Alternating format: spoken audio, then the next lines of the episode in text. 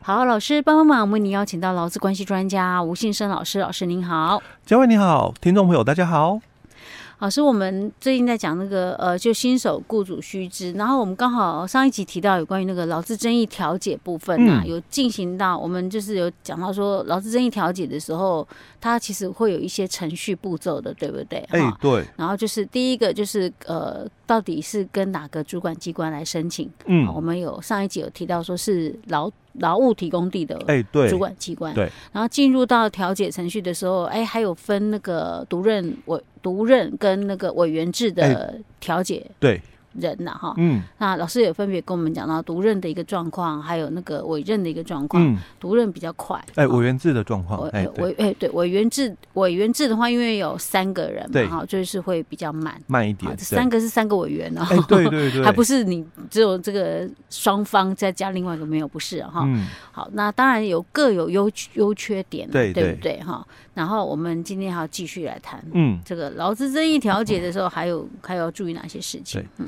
那基本上哈，我我们的这个调解的一个进行了哦，因为上一集已经谈到大概组成的一个部分哦，我们的这个成员都已经到了嘛哦，嗯，那所以通常我们在调解的进行了哦，当然强调的就是不能够这个录音嘛，哦。哦，因为有规定的哦，哦是，也当然也不能录影哦，哎对对，当然不行哦。那闲杂人等，当然我们也是排除哦，除非就是说有得到允许哦，比如说呃，他有委托书啊等等哦，那当然就可以了哦。那再来就是调解的一个部分，原则上是两次啦。嗯，哦，当然这个是原则。嗯，那如果你要如果一次就 OK，当然就一次。哎，对。那如果你调了两次之后哦，你们双方还是有意愿，只是在金额上还是有那么一点点的，就是这个落差，可能。比如说，呃，资方，嗯，哦、呃，他可能还是要回去讨论，因为有时候我们很多人会误会了哦，嗯、就是说雇主都亲自来了，嗯，哦，在现场调解哦、嗯，为什么他还自己不能做主？哦，不能决定，因为还有股东啊，哦，哦，因为有股东在嘛，哦，所以他。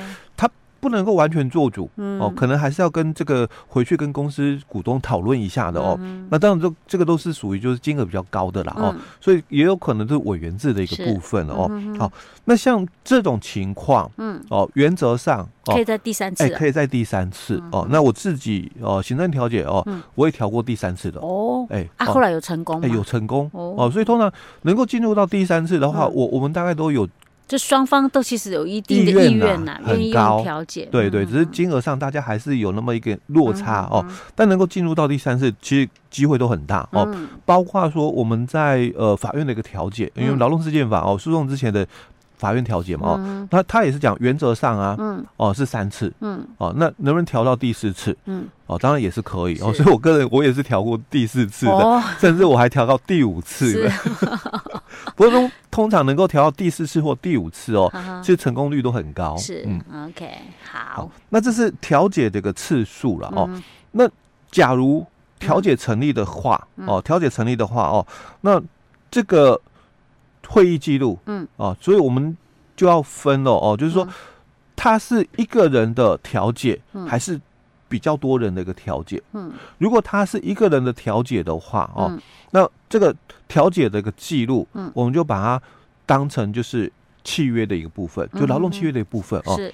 那如果今天是团体的一个调解哦，那我们的这个调解记录，我们就把它当成是团体协约哦。OK。哦，那其实为什么要谈这个效力的一个问题哦？就是我我们都有共识了，嗯哦，那如果后续了之后，对方不履行呢？啊，因因为我们有。有一个共识嘛？哦，嗯、就是说，哎、欸，达成一个共识，所以和解掉了嘛。嗯、那当然，你可能有约定一个期间啊，嗯、比如说，哎、欸，这个金额比较大啦，我可能分期啦，还是什么的。好，那之后如果对方不履行了，那我就可以直接送法院执行啊。哎、欸，很多人会误会是这一段哦，啊、就就是哎、欸，就好像是我们在法院的判决啊，呃，或者是法院的调解或公所调解嘛。哦，那调解。成立了嘛？嗯，哎、欸，对方不履行了，那直接就是法院强制执行、嗯、哦，送法院强制执行哦。那因为他们的效力跟我们的行政调解的效力不太一样哦，哦，因为他们是比较等同于法院判决的一个效力哦。嗯、那我刚刚讲哦，我我们的调解的效力哦，嗯、如果是个人的调解，调解成立嘛，嗯、这个会议记录嘛，它是当成就是我们的契约。的一个部分。哦，那如果是团体的一个劳资争议嘛，调解成立了嘛，会议记录它只是当成什么？团体协约的部分。哦，所以它还是契约啊。哦。哦，所以万一契约不履行，我要再去告你就对，我要经过一段去哎，只是省了省省掉了这个程序，还是要申请就是那个呃执行。哦，不像说，我刚刚讲法院判决效力出来，哦，他是直接就是直接可以送执行，对，送执行的，还是要有一个哎，有一个程序出来的哦，那这是比较大的一个落差哦。那另外哦，就是我们的这个劳资争议哦，那基本上哦，我们是有分成两个区块哦，一个区块就性质哦，这个权利事项的一个劳资争议哦，那权利事项简单讲就是跟法律有关的哦的这个。事情了哦，一个争议，那属于权利事项哦。那如果是属于就是调解事项的一个呃调整事项，哎，调整事项的一个劳资争议的话，那基本上哦，它就跟法律无关，嗯。哦，所以我们的劳资争议大概分成这两个区块哦。那么如果调解不成立，嗯。哦，当然这个权利事项的部分哦，你就可以再进入所谓的这个诉讼哦。那如果是调整事项的话，当然就很难，嗯，哦，因为跟法律无关哦。好，那这个是进入诉讼的一个部分哦。但但是哦，我我们现在在行政机关啊，在鼓吹的、鼓励的哦，就是，哎，我我们其实劳资争议哦，除了调解以外，我们还有其他的啊，我们也有这个仲裁啊，哦，所以你们现在调解不成立了嘛？哦，那要不要？双方合意，嗯，哦，就进入仲裁的一个程序。哦。那我们现在很多的这个这个主管机关哦，就就是在呃宣导哦，让我们这些呃调解人啊，哦，或者我们调解委员会哦，那去了解说，哎，其实我我们这个仲裁的一个机制哦，嗯，已经这么久以来了哦，那进入到仲裁的一个程序哦很少哦，所以他有在。就宣导我们这些调解人了哦，说哎，你们如果调解不成立的话，可以进入仲裁，哎，可以进入哦仲裁程序。可是仲裁不是也有一些相关规定吗？你得要符合才行啊。就双方合意。对呀，你要双方都同意才行。哎，对，你有一方不同意就不行。对对。那还有一种情况哦，就是呃，依职权交付仲裁的哦。那这种依职权交付仲裁的话，就是因为我们。刚刚讲过劳资争议的一个解决的一个途径哦，有调解，嗯，那有仲裁哦，也有就是争议行为，嗯，哦，那争议行为大家最常看到的，我们在电视看到的就是这个罢工哦，或者是什么呃纠察线啊等等这些都算了哦，那当然最后还是罢工了哦，但是因为我们这个劳资争议处理法有规定，嗯。有些行业它是不得罢工的、嗯、哦，那有些行业它是限制你某些程度的一个情况下你可以罢工、嗯、哦，所以我们对这种被限制，像比如说呃教师工会，嗯。啊、呃，因为罢工一定要是团体啦，要工会哦，教师工会它是不可以罢工的哦，因为涉及到学生的一个受教权哦。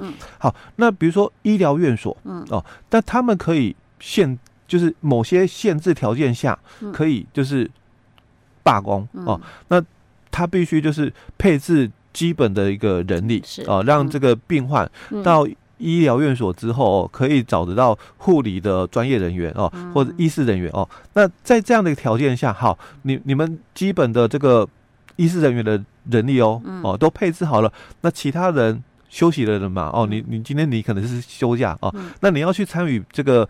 争议行为罢工哦，那可以哦。那像这两种哦，就是不得罢工或限制条件罢工的话哦，那因为它少了这个罢工的一个工具哦，所以我们在仲裁的这个部分，我们就多给他一个工具，就依职权哦。我们的委员会然后我们可以依职权直接交付仲裁，这样就不用双方都要同意才可以。哎，对对对，没错哦。那这个是另外一种情况哦。那但是哦，呃，如果是这个合议仲裁的话，一定要双方同意哦。那目前来讲，大多数了哦，比较少进入仲裁程序哦。通常都是小额的部分，那雇主比较愿意进入仲裁程序，因为这个金额不大，是哦，他就比较愿意接受这个仲裁程序的部分。嗯嗯。所以大部分的雇主是不愿意进入。哎，对对，没错没错。因为仲裁结果就一翻两瞪眼了。哎，没错。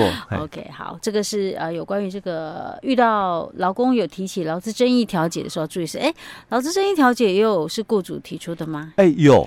我记得上次我们有一个听众哦，他就是雇主哦，哎对，然后他说他们去做调解也成立了，对，但是他是自己提的，对，他不是劳工提的哦。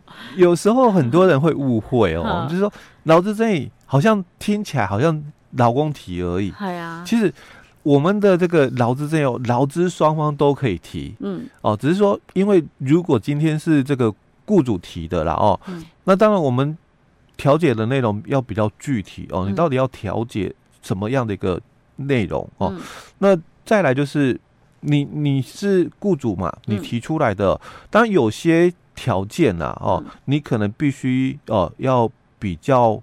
放宽一点哦，因为毕竟是你要来申请的哦。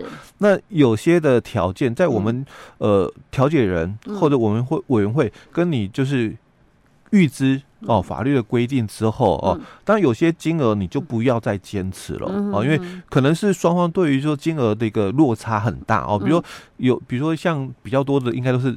职灾的一个争议哦，嗯、那在这个职灾的争议，可能雇主都觉得说，哦，这个劳工提出的这个和解金额太高了、嗯、哦。那其实，在我们委员会哦，我们会适当的一个告知小玉说，这个合理的一个金额大概是多少哦。嗯、那当然，在这样的一个委员会的一个劝说的一个金额之下哦，嗯、那基本上然后雇主你大概就没有所谓的这个再退让的空间，因为毕竟这个调解是你申请的哦。是那这个如果老公他也能够接受这么一个金额的时候，嗯、通常我我们也比较建议了，雇主就答应了。嗯、对，嗯，OK，好，老师，我们今天讲到这儿喽。好。